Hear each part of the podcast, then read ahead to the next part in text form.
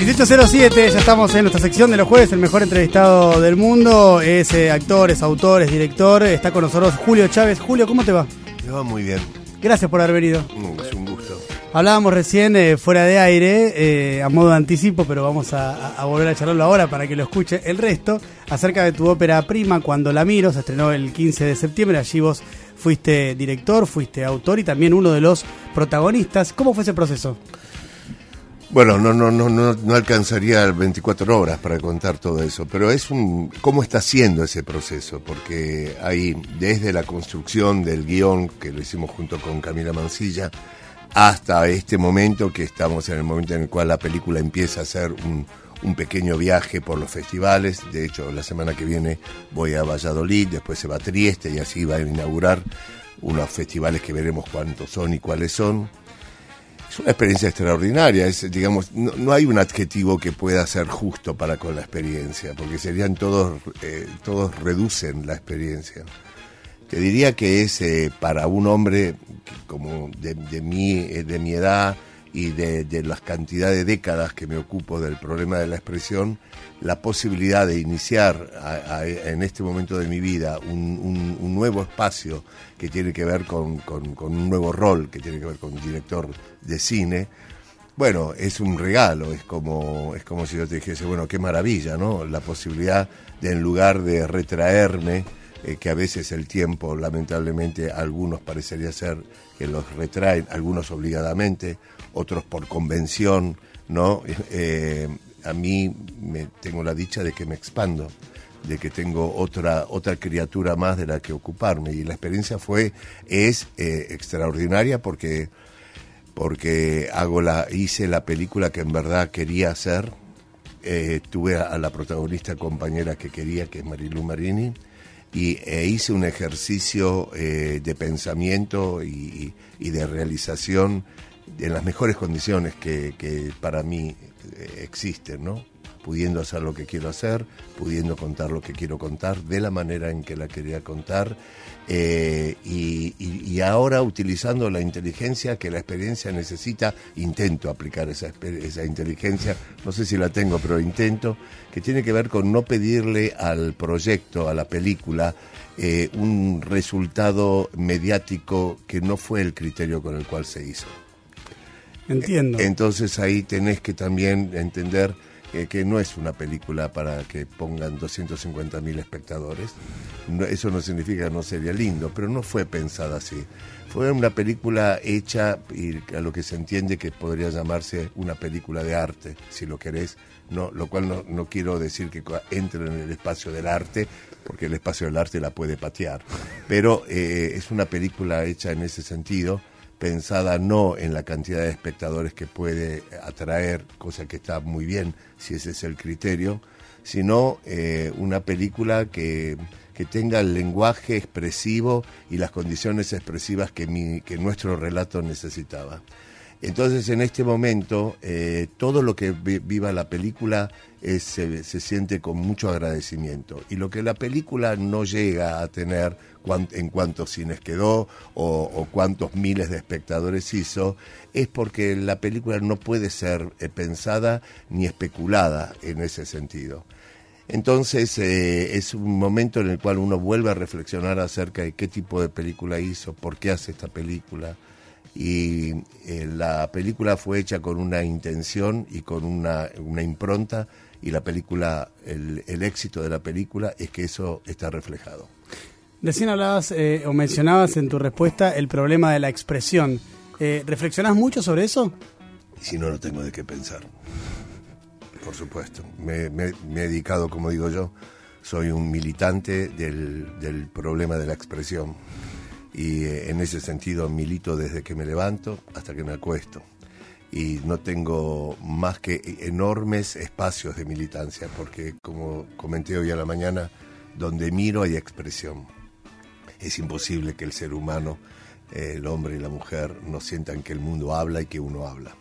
Así que sí sí estoy estoy cada día te diría más fascinado con ese problema con el tema de la expresión, la comunicación, el lenguaje, el relato. Sobre todo me gusta mucho llamarlo relato, ¿no? Porque eh, porque todo es relato, y porque yo me, dedico al relato, soy actor, soy director, soy pintor, todo para mí es relato. Eh, entonces, estoy todo el tiempo ocupado, leyendo a, grandes pensadores del tema. Eh, sí, en ese sentido te digo que no me falta el alimento. ¿Y ese, eso es lo que se llama una vocación? Un encuentro, sí. Yo diría, sí, un encuentro un encuentro con algo que en verdad le pertenece a un alimento de todos los seres humanos. El, tema, el problema o el tema del relato, de la expresión, es un tema de la humanidad y cualquier ser humano puede, puede empezar a alimentarse de ese asunto. ¿no? Eh, yo, por suerte, tengo un oficio que tiene que ver exclusivamente con ese alimento y a mí me, me produce mucho agradecimiento haber encontrado esta, este, este, este, vínculo con este, porque si no, no sé muy bien qué hubiese pasado. ¿Te ha pasado de encontrarte con momentos donde no te fluía la expresividad? Yo no puedo decir no fluía la expresividad, yo podría decir donde me fue muy difícil articular eh, con justeza, eh, porque adquirir un oficio, eh, cuando adquirís el oficio, también adquirís lenguaje, eh, el oficio es una manera de lenguaje, es una, es una herramienta. Entonces, cuando todavía no sabes usar el martillo, sin lugar a dudas, ahí hay un problema y los clavos no van a ser clavados como a vos te gustaría.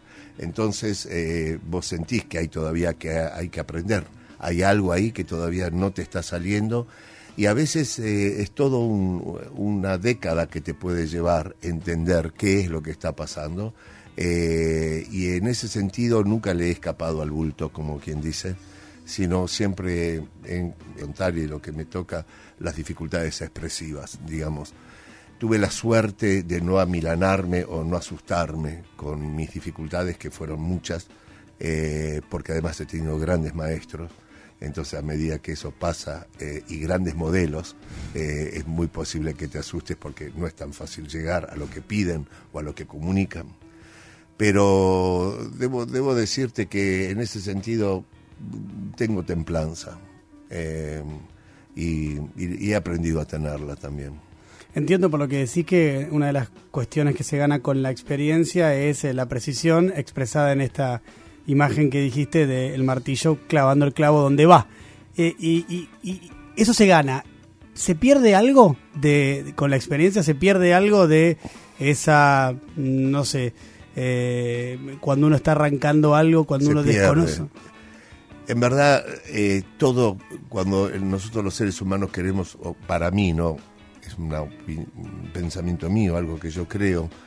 Cuando pasamos del, espacio de lo ideal al espacio de lo fáctico, siempre algo se pierde.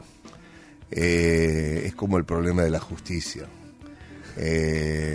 todos sabemos lo que es injusto, pero nadie sabe lo que es justo, digamos. Entonces, en cuanto te empezás a ocupar del, problema de la justicia, y algo se pierde, sin lugar a dudas, ¿no? Es ese espacio ideal de, la idea.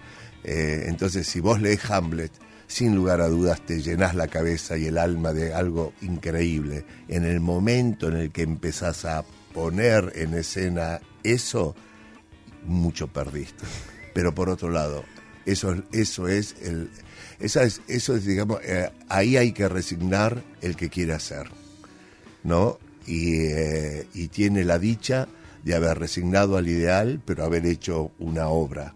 Eh, y hay algunos que tienen una obra en el cuando yo lo haga, cuando yo lo haga, cuando yo lo haga, y es una hermosa obra que está en un sueño. Hay que elegir cuál querés, si querés soñar o querés hacer.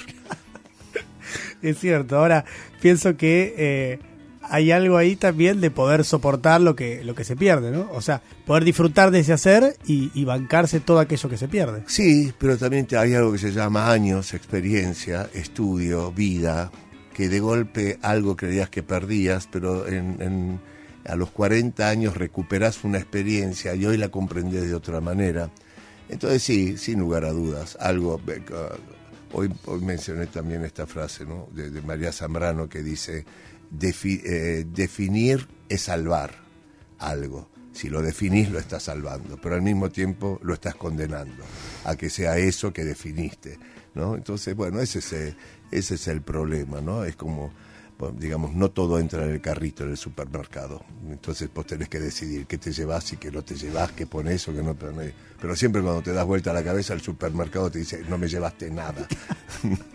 Hay muy poco en el chaquito. Hay muy poco. Mira lo que es y cuando, esto. Y cuando ves el que lo que tiene al lado, ni te digo. Claro, eso es tremendo. Esto es una porquería. Estamos hablando con eh, Julio Chávez. Eh, Julio, y, y en, y en en, el universo también este de la expresividad, en el universo al que vos eh, te dedicás, que definís como el problema de la expresividad, eh, y, y, linkeándolo con esto que decías recién, con la comparación, eh, hay mucho de compararse, hay mucho de estar pensando en, en lo que está haciendo el otro, o es algo que a vos no te ha pasado, no te ha atravesado eso, te has concentrado más en, en tu deseo, en lo que vos querías hacer y, y en llevarlo adelante. No, no, yo, yo tengo una una, unos integrantes de mi mesa, que hay muchos integrantes, hay, un, hay unos integrantes que sin lugar a dudas están todo el tiempo eh, eh, chequeando, sí, eh, porque, porque yo comparto algo que lo vivo como ser humano, no importa lo que tenés, sino lo que, lo que, lo que el otro tiene y vos no. y en ese sentido me considero bastante primario. Eh, como decía, creo que lo dice Oscar Wilde, y si, y si no fue él, pido disculpas, que es, hay tantas cosas que uno tiraría a la basura si no fuese que el otro las va a recoger. no, entonces, ahí hay algo eh, bueno, sí, yo, me, yo me, no, no, puedo, no puedo hacer eh, vista gorda de eso, sí, soy, no eh, al punto... De, de, transformar y de, de, de, una situación que me impida finalmente hacer lo que creo que tengo que hacer. Pero yo pertenezco a una generación donde los tres primeros tenían diez. Eh, si entregaban la hoja de matemática. Y verdaderamente a mí eso me hizo eh, impresión, me marcó, me marcó con tinta indeleble. Y muchas veces digo, Julio, eso era algo que decía la maestra para ver si estudiaban todos. Pero, pero soy de la idea, porque además la palabra competencia y competitivo no me es para mí una mala palabra porque ser competitivo es ser competente y para ser competente hay que ocuparse. Claro. Entonces no me es una palabra desagradable. Cuando dicen, ay, es muy competitivo, yo digo, no importa, es competente. Claro, está bien eso. ¿Por qué no ser competente en lo que uno hace? ¿Por qué no ocuparse de ser competente? ¿No? Eh, ahora entiendo que lo que tu pregunta es más hacia el lado de la... es como es como, como se llama el colesterol, hay uno bueno y hay uno malo, ¿no? Podríamos decir un competente bueno, y un competente, malo. Claro. y, esos integrantes que tenés eh, en esa en esa mesa, eh, los, eh, los charlas con ellos, los sí, Sí. Es parte de lo que yo entiendo que es la responsabilidad de un ser humano. Entender quiénes están sentados en su mesa y aprender a gobernar. Y aprender a gobernar es eh, una hermosa ocupación eh, que vale la pena eh, vivirla. yo soy actor y, a veces pasan en el escenario problemas o cuestiones que hay que resolver, ¿no? Entonces, de golpe, hay un caramelito de una señora que no para de comer caramelos porque se ve que al lado hay una caramelería y, bueno, se compró todos los caramelos ácidos y vos escuchás el caramelo, el ruido del caramelo todo el tiempo, y hay una parte del integrante que dice el caramelo, pero hay otra parte que dice olvídate, hace lo que tenés que hacer. Y esa doma es la doma, pero que es la doma que tenemos todos. Eh, en, el arte es una hermosa doma también, porque bueno, a mí, a mí, me gusta, eh, y, y yo digo, yo prefiero tener a todos los marineros arriba del barco y saber quiénes son que tener polizontes que me van a hundir el barco. ¿no? Entonces vos decís, bueno, sí, está bien, está este, este es un cagador, este tiene miedo, ¿entendés? Este, chico, todo. Entonces digo, bueno, que el que tiene miedo presente, ¿entendés? El competitivo acá está presente, ¿entendés? El hipersensible acá estoy, bueno, estamos todos, muchachos, vamos, vamos a hacer. Y me parece que eso es, eh, y aprender a gobernar sobre eso para mí es una hermosa actividad. Es gobernarse. Es gobernarse. Mm. Y no echar la culpa, y no ser víctima. Yo soy si hay algo de lo que yo intento es no victimizarme, no ser víctima. ¿Por qué lo evitas? Porque hay una, una victimización en la humanidad muy grande. Y creo que es una. es algo que yo. Mm, yo prefiero no victimizar y no victimizar al ser humano, sino intentar ubicarlo en el lugar de, poder, de, no de lástima, sino de, poder. Eh, sin lugar a dudas, hay víctimas. Claro. Pero una cosa es ser una víctima y otra cosa es victimizarse. Claro. El famoso ¿qué le vamos a hacer?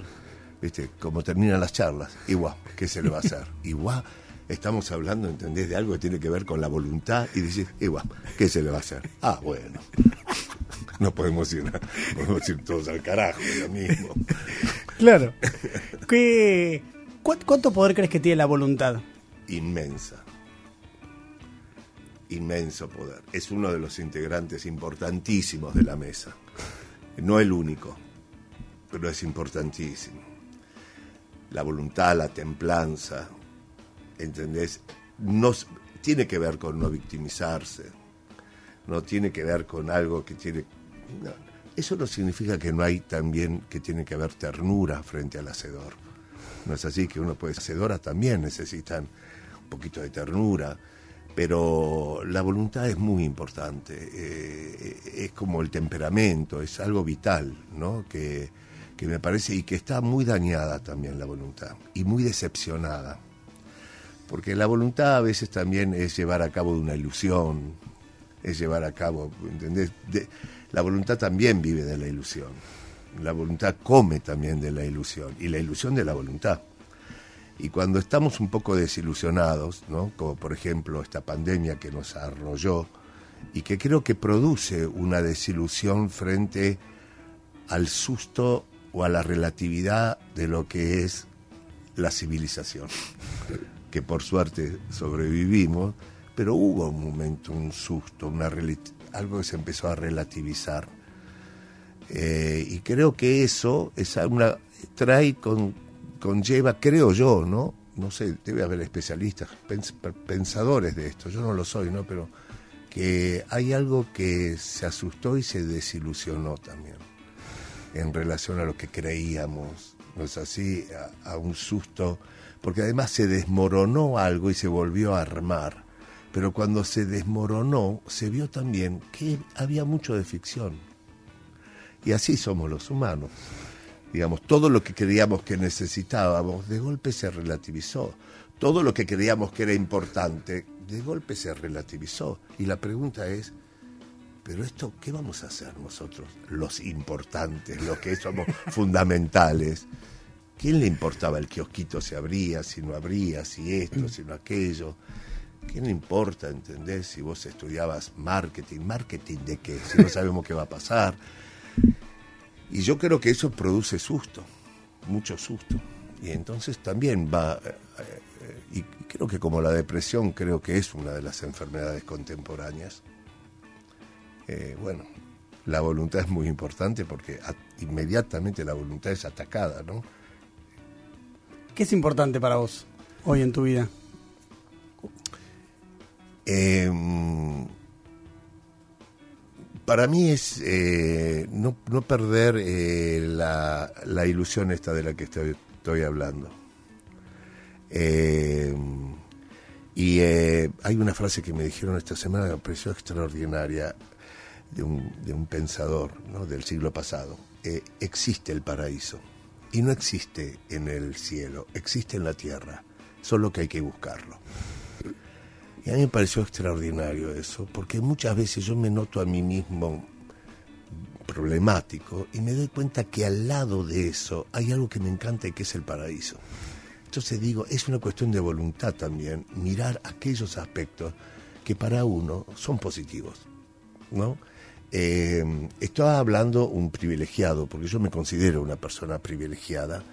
Eh, de hecho, los temas de los que hablo tal vez son temas no, no sé, eh, pero yo creo que muchos seres humanos, eh, por eso hay una, hay, ir guiando a la humanidad acerca de dónde está el paraíso es un problema, porque generalmente va al donde el sistema le conviene, que el paraíso esté, para que produzca.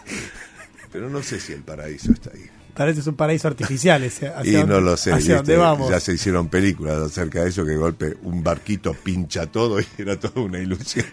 Claro, sí, totalmente. Series se han hecho sobre Series. Lost, se han hecho. por Lost, ejemplo, eso. totalmente. Que no la vi. Sí. No la vi, la- mejor dicho, la empecé a ver, pero vos sabés, me pasó algo muy particular con A ver. eso. Que cuando la vi, me di cuenta que no me enganchaba. Digo, ¿qué me pasa? Y me pasaba que no me interesaban los, los personajes. Entonces me di cuenta que para que te interesen personajes que estén perdidos, te tienen que interesar los personajes. Claro. Entonces digo, ¿qué mierda me importa que vuelvan o no vuelvan, o encuentren o no encuentren? Y la dejé de ver. Claro, porque no te enganchaban los personajes. No, dije, ¿qué me importa que estén perdidos si yo no los quiero? Estamos hablando con eh, Julio Chávez. Perdón, porque creo que hablo de una serie. No, eh, no, es- un ícono. Sí, es una, serie- una de las primeras series cuando se retomó esta moda, no sé cómo llamarlo, de las series, ¿no? Antes había en la década del 80 también hubo, década del 70, 80 hubo una, una oleada de series y ahora después arrancó con todas las plataformas y demás. Sí. Em, ¿Estás leyendo algo? Que te- que- ¿O últimamente leíste algo que te haya que te haya impresionado, que te haya conmovido? Estoy leyendo mucho Borges este año. Yo formo parte de un grupo como alumno eh, desde hace como 17 años de lectura y de indagación. Y desde hace dos años estamos leyendo a Borges y estamos haciendo diferentes seguimientos, ¿no? Borges Cortázar. Y, este año estamos con Borges y los autores que Borges menciona como sus autores eh, a quien adora, ¿no? Eh, entonces empezamos a, leerlos un poco y, hacer un seguimiento y tratando de entender por qué Borges le gusta y qué, es de, qué, qué hay de Borges ahí, etcétera, o qué hay de esos autores en Borges y después mi lectura obligada que tiene que ver con mi oficio, obras de teatro, teoría teatral o cinematográfica, bueno, esas cuestiones. ¿Qué te atrae de Borges? Es- me parece que es un genio. Eh, me- su, su, literatura, su, su cabeza, su, su particularidad, su, su, su, su, su manera maravillosa de construir el mundo que construye. eh, me parece con- conmovedor, un hombre, un hombre, un genio para mí. ¿Su humor? ¿Te atrae su humor? A mí sí, porque es un humor que tiene eh, muy pícaro, Sí. eh, un poco con signos como de ingenuidad, eh, con mucho cinismo y con mucha paciencia. Entonces es capaz de escucharte durante toda una entrevista para terminar. Mira, yo le vi una entrevista de un periodista, colega de ustedes, mexicano, un chico joven como ustedes, eh, haciéndole una entrevista y queriéndolo llevar a Borges al problema de Borges en relación a la política. ¿No es así? Y Borges escuchaba bestialidades que decía este muchacho. Y Borges escapaba del tema, escapaba del tema, escapaba. Entonces el periodista le pregunta al final eh, algo que quiere decir Borges. Y él dijo, no, no, bueno, qué paciencia. Es buenísimo. Es buenísima. Ese Borges a mí me gusta mucho. sí. Eh, de, de lo que haces, entre tantas cosas que haces, hace tiempo ya que también sos maestro de, de- de actores. Sí, entrenador de gente que le importa o que está interesada en el trabajo del actor. sí. En el problema de la expresividad. Exactamente. En el problema de la expresividad. ¿Y eso a vos cómo te nutre? Además de lo que vos le das a los otros. ¿Eso a vos cómo te nutre? Eso es eh, uno de mis alimentos más importantes que yo eh, tengo y que lo tengo desde que tengo 24 años. Yo inicié mm, como entrenador de teatro porque Agustín Aleso, yo estaba en la lona, no sabía cómo mierda sostenerme y Aleso me dijo, ¿por qué no das clases? ¿Por qué no probás? Y él me, me dio, me, me- me ayudó a formar el primer grupo de teatro que yo tuve a los 23 años. Y a partir de ahí no he dejado un solo año, un solo año de entrenar y he descubierto, para mí, el vínculo maestro-alumno, eh, entrenador, persona que se entrena, como quieras llamarlo, es fundamental. Yo siempre dije que para mí es un vínculo más fuerte un maestro o una maestra que mis padres. ¿no? no hablo de afecto, hablo de otra cosa. ¿no? Hablo de sensación de que había algo ahí para mí sustancial, necesario.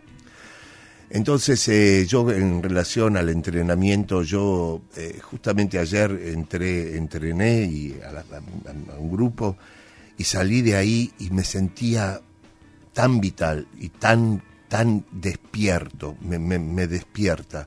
Y además pienso algo que es, eh, es la, la, mejor manera de encontrarme con, con los otros.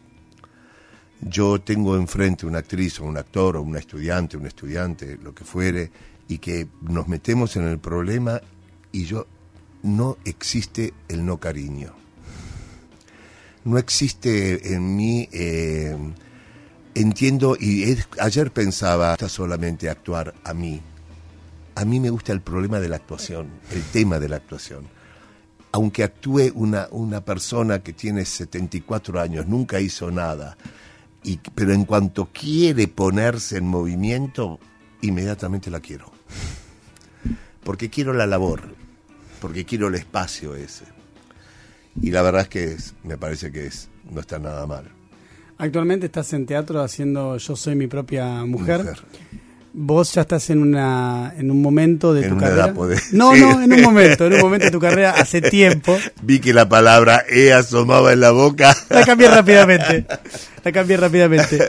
En un momento de tu carrera en el cual hace tiempo ya eh, podés elegir qué es lo que lo que haces. No. ¿No? No, elijo lo que me ofrecen, dentro de lo que me ofrecen. Ah, dentro de un espectro. Y claro, ¿quién no, no, no es que me ponen la pupa de los 140 colores y me dice Julio el color que quiera. Me dan una pupa de 24 colores y ahí Bueno, es una pupa. No, está nada mal. Es una pupa más grande que hace años atrás. Conozco pupas vacías, digamos. o sea, tenés unos colores para elegir ahí. Tengo colores. Dentro de esos colores elegís. Sí. ¿Y esta hora por qué elegiste hacerla? Esta obra la elegí hacer hace, en el 2006 porque es un material increíble para mi entendimiento, para un actor, eh, porque Aleso eh, me acompañaba en ese momento. Si Aleso no me hubiera acompañado, yo no sé si lo hubiese hecho en el 2006. Y cuando empecé a hacer Yo soy mi propia mujer en ese momento, yo advertí que era una partitura gloriosa para un intérprete y que valía la pena y fue ahí que le dije a Agustín, vos sabes Agustín que yo creo que esta obra la voy a hacer varias veces en el transcurso de mi, de mi vida. Eh, y él comprendió porque, porque es como si el Argerich le dieran de nuevo una sonata que tocaba hace 20 años, que hace 20 años no la toca, y la vuelve a interpretar porque vuelve a querer aprender algo. Inclusive vuelve a preguntarse a sí misma quién soy, ¿no? Y para comprenderse en la partitura para entender lo que hoy entiende, para entender lo que hoy piensa, para chequear su instrumento, para ver lo que no hay. Yo tenía una vitalidad hace 17 años que hoy no es la misma vitalidad, pero tengo una capacidad de ahorro hoy que tampoco era la de antes. Entonces en un punto no sé si no, no estaba mejor físicamente ahora que antes. Entonces son cosas que voy como pensando también. Entonces, yo soy mi propia mujer, tiene además un tema que es un tema que tiene que ver con justamente con, con, con, con los diferentes, no sé si, o las diferentes. Eh, y hoy por hoy, ese es un espectador, hoy tenemos un espectador que la obra hoy la interpela al, espectador, a la espectadora de una manera nueva o de una manera diferente. Porque hoy la contemporaneidad ha involucrado en el tema de la diversidad a la humanidad. No están solamente los diferentes o diferentes, sino que está la humanidad con ese tema que le pertenece a la humanidad eh, con diferentes eh, reacciones eh, frente a eso. ¿no? Sí, sí, sí. No estoy, estoy simplemente diciendo que es un tema que está sobre la mesa, interpela de otra manera. Entonces a mí me parecía que, dado estas características, y que estoy escribiendo mi próxima obra de teatro y que todavía no la terminé, entonces eh, pensando que lo que me ofrecieron en la pupa no eran los colores que yo tenía ganas y que tenía en la pupa un viejo color que es este, que es sí, que me gusta mucho y verdaderamente tuve la dicha de conseguir los productores que me acompañen en eso y, debo decirte que siento que la, la, pegué, porque la pegué en el sentido de que me encuentro como intérprete interesado, como creía, pero podía haber sido que no. Encuentro al espectador interesado y además es una, ideológicamente, una idea que tengo del teatro. Eh, porque no todos, no todos por ser eh, intérpretes eh, tenemos las mismas miradas acerca de lo que es el teatro. Eh, y me gusta tener un espacio donde yo pueda articular cuál es mi mirada y cuál es mi creencia. Y yo creo todavía que hay la posibilidad de espectáculos que se silencien para que hablen. Eh, cosa que es, me gusta que exista como posibilidad. No soy un guerrero de que quiero que eso sea así, ¿no? No, no soy de la idea de que hay que quemar todos los libros, hay que dejar los libros cultos. No, no hay que quemar nada. Pero me parece que está bueno que haya espacio, ¿no es así? Para que, bueno, para que las cosas vivan y puedan suceder. Y cuando suceden, y me doy cuenta de lo que pasa en Yo soy mi propia mujer y el, el silencio laborioso que hay, y digo silencio laborioso porque creo que el espectador trabaja cuando ve un espectáculo no trabaja solamente el espectáculo, el espectáculo es él también, o ella también. De manera que cuando ve un espectáculo y entiende que tiene que colaborar con la imaginación, el espectador, la espectadora trabajan. Y el silencio que se produce en la sala no es un silencio formal, no es un silencio a la cultura, es un silencio al hecho tribal de que hay alguien que está contando un cuento y que para que ese cuento pase tiene que haber alguien que lo escuche. Y eso para mí es un logro, ¿no es así? Eh, que un celular que suene es verdaderamente una, una interpelación grosera y que así lo siente también todo. Son pequeñas cuestiones que digo, está bien, ¿no? Porque porque creo que no todo lo no toda la historia es negativa ni toda la contemporaneidad es positiva. Cuando estás arriba del escenario, ¿Hay algo específico que vos busques generar en, los espectadores? Entiendo, obviamente, que de acuerdo a la obra y de acuerdo a los distintos momentos de la obra, hay distintas emociones que uno transmite o que vos eh, eh, representás. Pero vos buscás algo específico eh, en general. Captar la atención. Captar la atención. yo, yo, digo a la gente cuando nos entrenamos, las luces se prenden, apareces vos el espectador quiere entender por qué se movió de su casa, para qué se sentó y para qué estás vos ahí. Entonces yo quiero atrapar la atención, le estoy diciendo, mírame. Y una vez que logro que me mires, tengo que justificar para qué. Y, y, ahí es donde se juega lo que yo creo del teatro, y que es diferente tal vez de lo que juega otro. ¿No es así? Hay muchas maneras de ocupar ese espacio que se llama el espacio teatral. Pero mi ideología, mi militancia, tiene que ver con la responsabilidad de que una vez que capto la atención, hacer el ejercicio que yo creo que es actuar. Que tal vez este discurso que yo hago ahora es similar al de enfrente, pero cuando nos ponemos en el escenario, lo que cada uno cree es diferente. Claro. Porque los discursos pueden ser muy parecidos, pero las consecuencias muy diferentes, ¿no? Es como decir, quiero ser feliz. Sí, el de enfrente también. Porque el de enfrente mató al de al lado, ¿entendés? Y yo, yo no sé, planto banana, no sé qué. Pensaba en lo que decías al principio de, de la entrevista, del problema de la expresividad y de la comunicación. Y claro, y esto que decías ahora, y nosotros en el, en el, en el periodismo buscamos lo mismo, buscamos captar la atención. Exactamente. Eh, acá en la radio, en la tele, en una plataforma, en YouTube. Primero es captar la atención y después justificar por qué captamos esa bueno, atención. Ese es un poco los problemas que hoy podemos llegar a tener y hay algunos que vos, vos decís, por ejemplo, pero puede ser que se pida la atención de toda una tribu para semejante estupidez. Y vos decís, no solamente, me digo a mí mismo, Julio, en mi mesa, no solamente es así, sino que a nadie le importa lo que vos pensás, es así, y, y bancátela, ¿no? Que vos decís, pero ¿a quién le importa? Vos decís, ¿a quién le importa? A tres millones de televidentes le importan. Y bueno, eh, sí, y bueno, es así.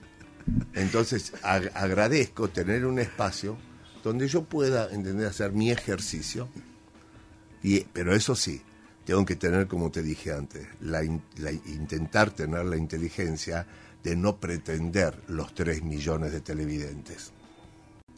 Eso no significa que sería lindo, sí, sería lindo, sería lindo 9 millones. Pero digo, en el momento de la ejecución no te puedes resentir porque no logras eso porque no es eso lo que querés. ¿No? Entonces, ahí hay que ubicarse, porque como dijimos antes, no también uno mira lo que tiene el plato del al lado. Entonces hay una vocecita que dice, deja de mirar para ahí, Julio, cachetada de por medio, mira en tu plato porque es de lo, es de lo que te querés ocupar. ¿No? Bueno, esos son problemas que tiene nuestro, nuestro, nuestro trabajo, ¿entendés? Confundir ideología con resentimiento aplicar la ideología artística para justificar que al otro le va bien cuando vos eh, utilizás la palabra no es arte. ¿No? Entonces, eh, bueno, claro, si te pones ahí, hay que ver si se resiste el éxito del otro. Pero tal vez el otro no es lo que le preocupa, no es arte lo que quiere hacer. Entonces, entonces bancátela. entonces bancátela. Yo soy mi propia mujer, eh, está viernes y domingos, ¿verdad? Viernes, a, las 20 horas, los sábados 19.30. Los sábados 19.30. Perfecto. esto multiteatro. Metropolitan... no, uy, perdón.